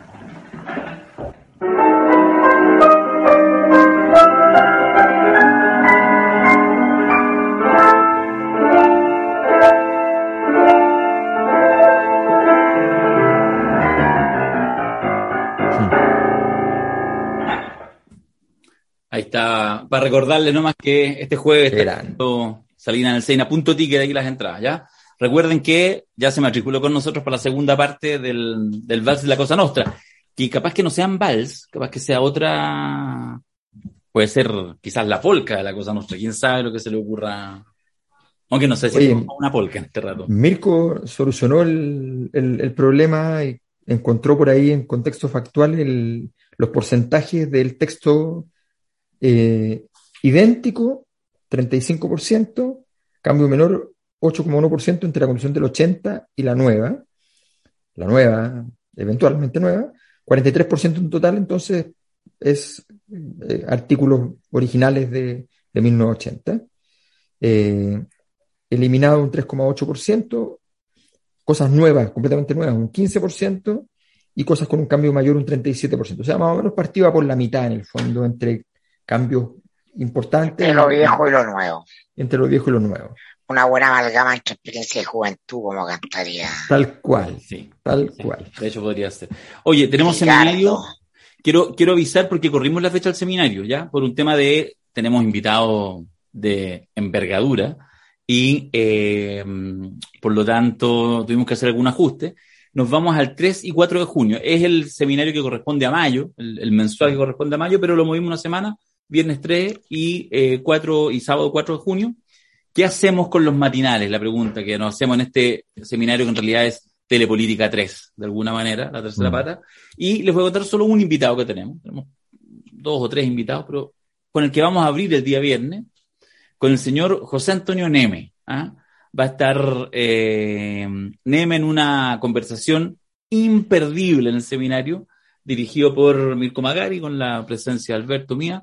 Vamos a conversar y un tipo que ha estado en varios rangos televisivos, ha sido hombre ancla en las noticias, estuvo después partiendo en el, probablemente en el mejor momento de pauta libre, marcando en pocos meses un, ah, una weá así como que, ah, movió, la cosa, y de repente decide irse a los matinales, vuelve, vuelve, se vuelve a Mega, en fin. Yo creo que hay mucha experiencia ahí recorrida, así que vamos a una conversación imperdible con José Antonio Neme. Pero yo quiero, contar igual nuestra, otra de las invitadas. Bueno, usted quiere, por supuesto. No, lo que pasa es que estuve conversando todo el fin de semana, digamos, para ver el tema del detalle con Antonella Esteve. Y Antonella va a preparar un especial, un especial, Lavín Pancho Vidal. Con enfoque de género, ¿no? Con enfoque de género. Sí, muy bien. Un especial Lavín Pancho Vidal. Sí. No, va a estar bueno el seminario, va a estar súper bueno el seminario. Yo creo que más va a estar bueno en estos tiempos, sobre todo para alguna gente que empieza como a complicarse porque, ah, pero es que nuevo, los medios, la propiedad, la teoría conspirativa, etcétera. ¿Cuánto hay de eso, cuánto no? Va a ser interesante. O sea, por de pronto, con esas miradas vamos a, yo creo, entregarnos una opinión. Así que los dejo cordialmente invitados. A partir de mañana ya están disponibles para quienes quieran eh, comprar su ticket para um, ir al seminario de mañana en seminariolacosanostra.cl. Y bueno, los que están en la membresía ya saben, ya están inscritos de antemano todas las actividades que hacemos. Mañana vamos para la tele, cabro. ¿Viene Maribel? ¿Viene Maribel al seminario, no? Como es de matinales. No, no, no me ha respondido, me dejó en visto. Me dejó en visto. Ya.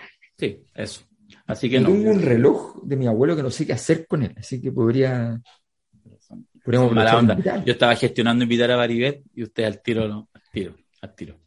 Ya, mañana nos vemos. Vamos a invitar con Manolito Neira. ¿Ah? ¿Por qué Manolito Neira? Podemos hacer una sección de matinales del recuerdo. Matinales del. ¿Era uno de los compradores? Sí, ¿te acordáis que fue una polémica en su tiempo? No sé. Es que la gente. la gente no sabe, pero tú eres más farandulero que yo.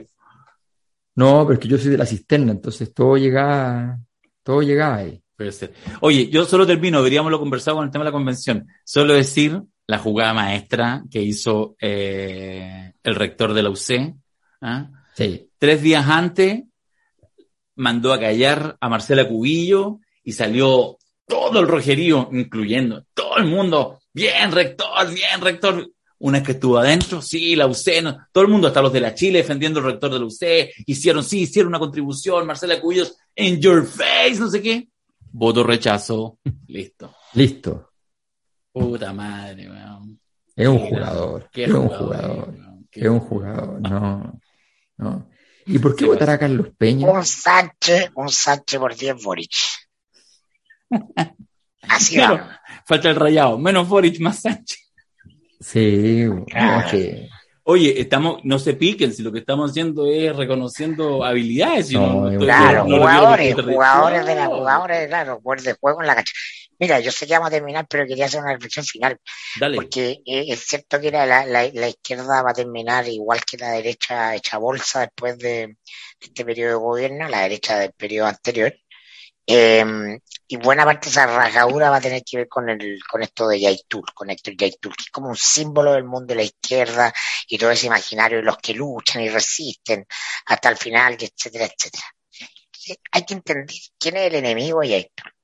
El enemigo de Yaitul eh, no es, ah, por cierto, Gabriel Boric, no es el Estado chileno ni son las forestales a esta altura, el gran enemigo de Yaitul y del mundo de la y por eso la dureza eh, de su comunicado, que es algo que le estaba esperando poder remarcar, eh, simplemente confirma lo que ya había comunicado la CAM eh, días después de que asume la convención en ese famoso 4 de julio del año pasado, y termina presidida por Elisa Loncón. El enemigo de Héctor Yaitul es Elisa Loncón porque ocurre que en Chile pasó algo, ¿no? Con la convención, eh, independiente del texto, ¿no? Y es que eh, efectivamente un pueblo excluido de la conversación política, un pueblo donde hay muchas personas, eh, Elisa Loncón, entre ellos que han sufrido la discriminación y la marginalidad por el solo hecho de ser mapuche, entran a jugar el juego institucional. Y ese es el fin del negocio de Yaitul, ¿no? Todo. Entonces, eh, todo grupo político eh, de la suficiente intensidad como este tipo, que terminan eh, transformando su vida en hacer político, eh, dependen de ciertas condiciones estructurales para seguir subsistiendo y se acostumbran a, a, esa forma de vida y a esa forma de, eh, de estar en los medios, esa forma de obtener recursos, ¿no? De que cómo se financian las armas que tienen, que se las pasan, de saca plata, son estructuras, ¿no? son estructuras. Entonces ve amenazado el boliche y lo que está haciendo es tratando de salvar los muebles. Que tú a estas alturas, con todas las cosas que han pasado en Chile, es simplemente más un empresario político. ¿ah? La CAM es un negocito, es un boliche. ¿ah? Eh, es como eh, cualquiera de las estructuras políticas tradicionales. Y eh, lo que está defendiendo es su supervivencia, porque no sabe vivir de otra manera. ¿ah? No va a dejar ¿ah? el bosque para irse a, trabajar a, no sé, qué profesión tendrá y ahí tú, no sé, de contadora, soprole. No, no lo va a hacer. Entonces, la amenaza es muy fuerte porque la mayoría de los mapuches es gente pacífica, que, eh, por cierto, eh, hay muchas diferencias entre ellos, pero que en buena medida está representada por eh, los escaños reservados y va a estar representada por los futuros parlamentarios en un congreso que va a tener escaños mapuche. Entonces, está amenazado una, una forma de vida y entonces se pierde un poco el gobierno porque no comprende eh, que el propio gobierno, por ser un gobierno de izquierda, es la frontera de lo posible. El gobierno ofreció, el gobierno ofreció conversar a todos.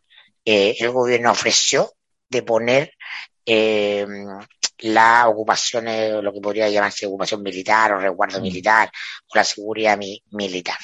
El gobierno ofreció todo lo que podía ofrecer. Y cuando eso se rechaza y se declara la guerra, tiene que ser más duro incluso que lo que hubiera sido el gobierno de Piñera. ¿Ah? Porque de otra manera le están tocando la oreja. Bueno, yo voy a hacer que esto dure más porque el, yo creo que hay, efectivamente, Mirko toca un tema que me parece central em, y que no tiene que ver con Yaitul ni con la CAM, tiene que ver con el hecho de que el gobierno no está manejando información. A ver, no lo sé, se, deduce de sus acciones que no está manejando información. Se deduce de sus acciones que no, no han tomado decisiones relevantes en términos de desarrollo de inteligencia interna. Se deduce de sus acciones que no manejan hipótesis de trabajo, hipótesis de trabajo. No digo teorías conspirativas, digo hipótesis. O sea, tú no puedes trabajar sin hipótesis posibles de lo que esté pasando. A ver, yo hago una pregunta. Si con diferencia de horas tengo una situación insólita, completamente inédita, respecto eh, a uno de los, de los policías, de los carabineros que eh, está eh, a cargo de la seguridad del presidente de la República. que sufre un secuestro, que le disparan, en fin. Si, tienes ese dato, que por sí solo ya vale, tienes que tener la hipótesis de que eso tenga, sea violencia política, que no sea un delito. Tienes que tener la hipótesis de que sea simplemente un delito y tienes que ir mirando los datos que te van permitiendo decir se fue para allá o se fue para acá la bolita. Estás en lo que se denomina técnicamente una encrucijada. ¿ah? Entonces, tienes que saber eso. Si en cierta cantidad de horas ocurre un segundo evento insólito, en el cual probablemente además tengas alguna responsabilidad, no lo sé, que es que se ingrese al domicilio de la ministra de Defensa. Que había descartado tener guardia.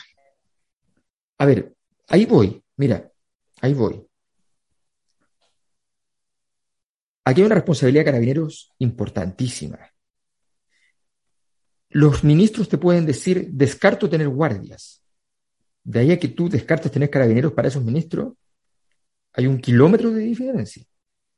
O sea, no, no hay punto sostenible. O sea, tú crees que, que, no sé, que el FBI eh, va a plantearse ante la posibilidad de no ejercer sus funciones porque alguien le, le diga deliberadamente que, que considera que no, no lo amerita? No, Obvio que no. Tú estás viendo que el primer día de gobierno hubo una situación que, es compleja, que tiene que ver justamente con lo que habla Mirko de, Yaitul, que, tiene que, que es compleja, que tiene que ver con la violencia política en el, en el sur. Y esa violencia política, tú sabes que puede derivar efectivamente en un momento en el cual, por ejemplo, supongamos que al gobierno le fuera muy bien eh, logrando aislar por completo a Yaitul, que yo creo que hay algo de eso en la situación de Yaitul, no porque el gobierno lo haya logrado, sino porque es estructural esa situación. Supongamos que está súper aislado. Su única, es obvio que su única forma de poder generar un cambio en, la estructura es hacer un acto de gran tamaño. Ya no corresponde la quema simultánea de camiones, no tengo idea, sino que va a corresponder eventualmente un acto en Santiago, por ejemplo.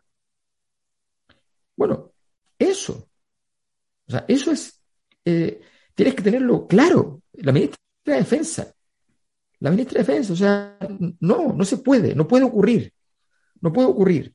Entonces, a mí me llama mucho la atención, porque efectivamente, claro, la pulsión de todo lo, la, gente de, de, izquierda, decir, no, yo no necesito guardia, no, la verdad es que eh, es una exageración, ocúpense los recursos donde corresponden.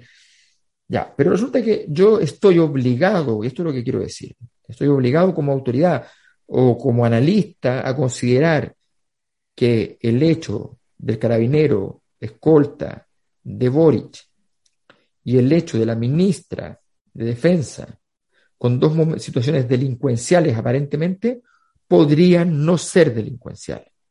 Estoy obligado. No tengo alternativa. Tengo que plantearme esa hipótesis de trabajo con una célula de investigación que solo se dedique a esa, a esa hipótesis de trabajo. Cualquier persona que hace investigación eh, y que dirige un, equipo de investigación tiene que saber que, hay un, que hay, un, hay un mecanismo fundamental que es no poner de repente a todo el equipo en toda la encrucijada, sino que decirle, no, especialízate en eso, en ese problema. Anda para allá. Olvídate de lo demás. Entonces, eso muchas veces hay que hacerlo. Y, anda a trabajar bajo esa hipótesis, como un fiscal que va a buscar todas las pruebas en favor de eso. ¿Significa que es verdadero? No, significa que hay que trabajarlo. Hay, hay demasiadas situaciones conjuntas como para no pensar. ¿Y de dónde viene? O sea, ¿es el evento de Estación Central un evento que carece de, de estructura política? Sí o no. ¿Es solo un encuentro delincuencial en el marco de las protestas, de las movilizaciones del primero de mayo. ¿Es, ¿Es, así o no? O sea, esa pregunta tienes que tener una respuesta.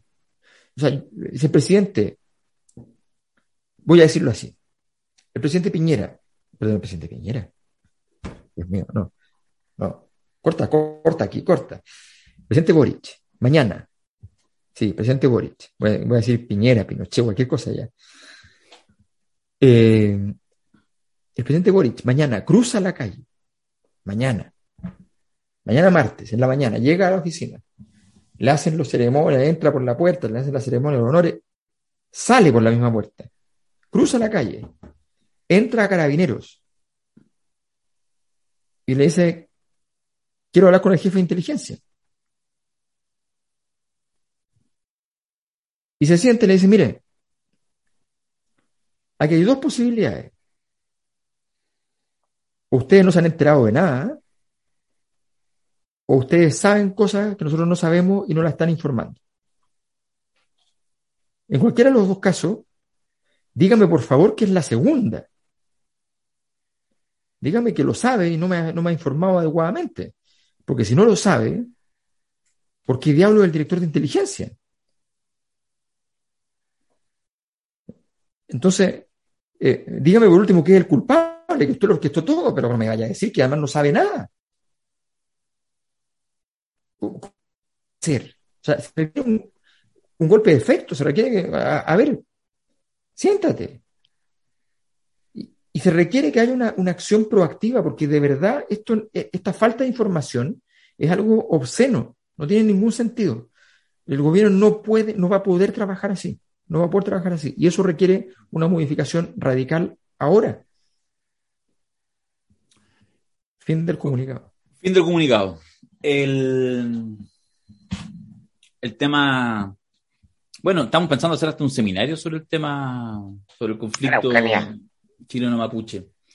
El temerario de afirmación de Yaitul, porque de hecho estaba pensando todo este rato, porque yo creo que lo que, lo que hace es poner también el dedo en la llaga en algo que todavía no se ha trabajado lo suficiente y que tiene que ver con, con todos los nexos eh, efectivamente de organizaciones mapuches, con el narco, de organizaciones mapuches, con eh, el robo hormiga forestal, con lo que incluso pasa cuando pasan los años y por lo tanto gente durante 5, 10, 15 años se, dedica a eso, es lo que pasó en el desmantelamiento del, del Frente Patriótico con Rodríguez, del Lautaro, etcétera, digamos, de hecho para eso estuvo la oficina, por las buenas y por las malas, por las dos vías, tratar de desarticular eso.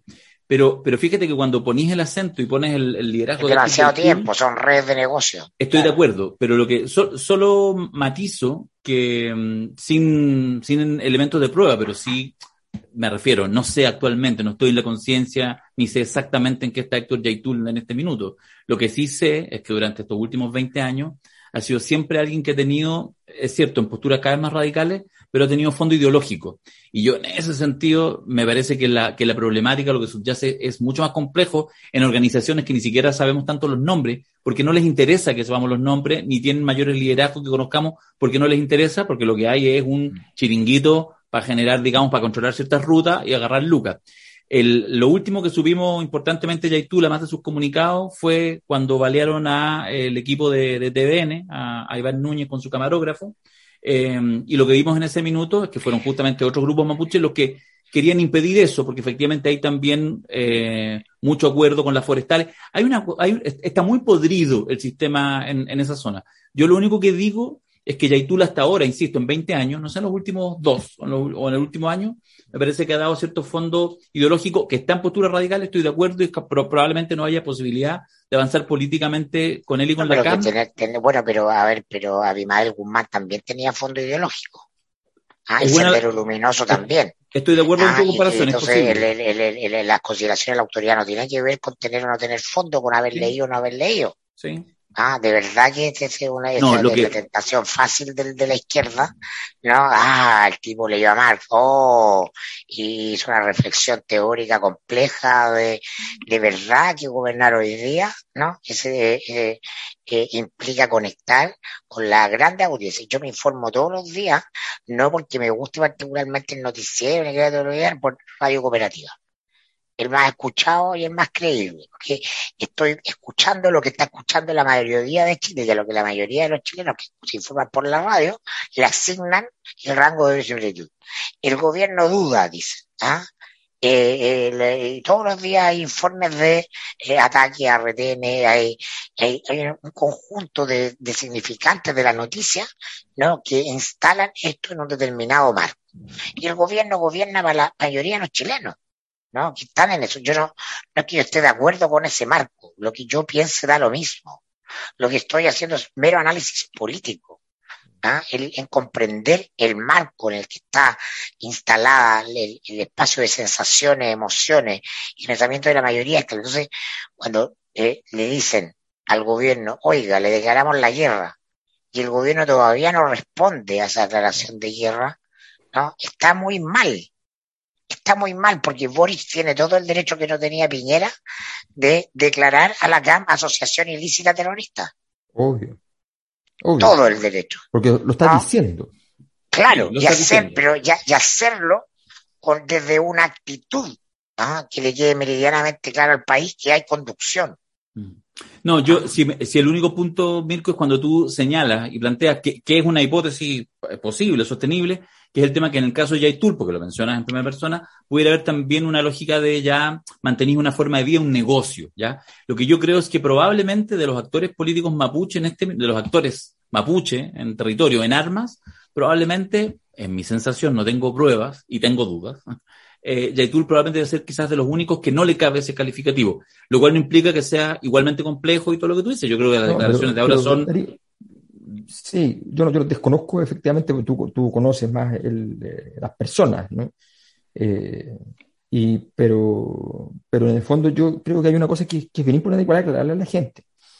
Las personas que están en política, en cualquier ámbito de la política, necesitan vivir. Y hacer política es muy caro. Dedicarse al ideal. Política revolucionaria, política no revolucionaria, conservadora. Todos la gente buena, la gente mala, para usted, da lo mismo del lado que sea, todos necesitan vivir. Y todos necesitan recaudar para poder hacer su actividad política. O sea, mira lo que voy a decir. Ahora que ya está despejado ese tema, ya se bajaron los sueldos y todo lo cuestión. Cuando tú bajas los sueldos a los congresistas, es cierto que había una cantidad de, infamia en todo eso espantosa. Pero también es cierto que estructuralmente perjudicaste a los políticos que están creciendo. Porque el grueso de la plata que gana un político se dedica a la política. Si ustedes creen que los políticos van y le depositan el sueldo a la señora, así, no. Los políticos gastan su plata como drogadictos. En mantener su estatus y para subir y para contratar un tercero que va a ayudarlo a no sé qué cosa y que va a ir para hacer una operación política. Y para el vínculo de la Junta de Vecinos. Exactamente, todo el tiempo, todo el tiempo están en eso. Es una droga.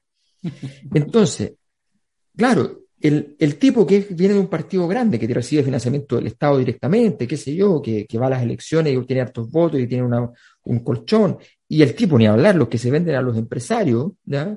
Que sabemos que son muchos y qué sé yo, bueno, todos ellos tienen, tienen eso resuelto para hacer política. El tipo que, que no, eh, entonces tiene que estar ahí haciendo política sin poder ser el que, el que paga el café de lo, convocando a la gente a la reunión, cosa que ya arruina la fiesta. Mm. Entonces, los que hacen política necesitan esos recursos. Tool, como cualquier otro, sí lo necesita. Si lo está haciendo, para mí, esa parte me importa poco. Yo he hecho investigaciones en la zona, investigaciones empíricas, y el tema del robo de leña es una cosa estructural. Estructural. Porque todos los actores entienden, incluyendo los guardias de las forestales, que es lógico porque son, son zonas literalmente. No, y además que son, no, y además son zonas que, que están devastadas por una industria que no produce un empleo constante, que produce un empleo circunstancial y, que produce situaciones de, de, de, merma de agua, de contaminación, muchas veces, porque muchas veces agarran cosas de los basurales, se las llevan, las usan de abono, generan entonces contaminación en toda la zona, eh, en fin, o sea, es, es problemático. Y, toda esa problemática entonces hace que mucha gente vaya, a ver, yo vi cosas como esta. Gente que iba, entonces hablaba con un guardia, sacaba leña. Le vendía la leña. ¿Quién, ¿quién le compraba la leña? El municipio. Para darle lucas. ¿Y qué hacía el municipio con la leña? Repartirla en la misma comunidad. O sea, y llegaba, repartía gratuitamente la leña. Y a él le llegaba, a esa familia le llegaba la leña, después de haberla vendido. Eso, eh, en manos de, de, Bofil, es un reportaje sobre la miseria humana, ¿ya? Y, sobre cómo el, el, robo de leña es avalado por los municipios y cómo... ¿ya? No, se llaman problemas sociales. Se llaman diseños mal hechos y donde efectivamente... Entonces, eso estaba esperando, si alguien lo organizó, y lo transformó en una estructura de poder, estaba diciendo. O sea, nosotros trajimos las 50 leyes de Sicilia, digamos. O sea, está diciendo. Eh, la palabra eh, mafia significa refugio. O sea, está diciendo que te vas a proteger de alguna manera y que tienes, vas, a montar una estructura para eso. Así que a mí eso no me preocupa. Lo que sí estoy completamente claro es que no el día que dio la declaración, el día en que se dispararon los balazos de disuasivos contra Iscasiches, ese día se debió definir que Yaitul no. Yaitul fuera. Yaitul tiene que perder esta batalla. Ese día tiene que haber estado definido. No se definió ese día. Hoy, hoy no se ha definido. Entonces, eso es un problema nuevamente de, Claro, porque, porque la clase ah, pero están proponiendo la misma que la derecha. Es exactamente lo que no estamos diciendo. Porque eh, lo que le dijimos acá la primera semana al presidente Boric es use su mano izquierda, úsela, pero también use la derecha. ¿no? El problema de gobernabilidad en Chile, que se viene arrastrando históricamente de los últimos tres gobiernos, ah, este sería el cuarto, de Piñera 1, Bachelet 2, ¿no? y, y Piñera 2, tiene que ver con una visión parcial y unidimensional que te da el estar circunscrito a un sector. Tienes que mirar en 360 y usar recursos de izquierda y de derecha. Usar sin complejo la fuerza, la autoridad, los militares, los carabineros, porque son lo que hay, y a la vez apuntar con la misma intensidad y energía a los problemas estructurales, las desigualdades, eh, las discriminaciones, los sometimientos, todas esas cuestiones que sabemos que están en la historia de Chile, que están en el origen de eh, buena parte de la violencia que estamos viendo, no solo en el mundo mapuche, sino también en las ciudades. ¿no? Como Alberto ha dicho muchas veces, ¿no? Chile en estos últimos 30 años construyó eh, una economía, pero dejó de construir una sociedad.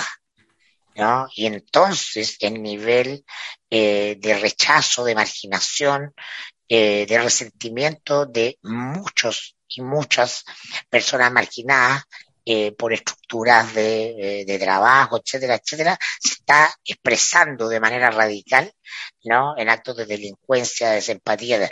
Lo sabemos, las soluciones a eso son de mediano y largo plazo, pero no pueden ser las únicas. Tiene que haber hoy día un ejercicio de autoridad también implacable para que el gobierno se sostenga. Mm. ¿No? Este gobierno nos llegó diciendo todos los, terroristas que están en la buscaría, diciendo vamos a dialogar. Ah, ¿usted no quiere dialogar? Pues mire, mire lo que le va a pasar. Eso tiene que ser ejemplificador. Ejemplificador. Porque hubo voluntad de diálogo. Hasta la próxima semana. Quiero agradecer que me mandaron esto, los chiquillos de Planeta, un librito bonito, una colección, ¿la han visto, no? Que tienen que ver justamente con los tiempos constituyentes. Me llegó este, de con Montesinos, pero hay varios, ahí donde está el de que sacó Carlos Gajardo, en fin. Así Una colección editada por mi amiga personal Alejandra Carmona. ¿En serio? Ah. Sí, señor. Ah, editora de Planeta. Editora de Planeta. Por eso me llegan, ahora entiendo. Ah, ahora entiendo el humano que estaba detrás del bot. Ya, muchas gracias a Planeta. Siempre es bueno hacer circular libros.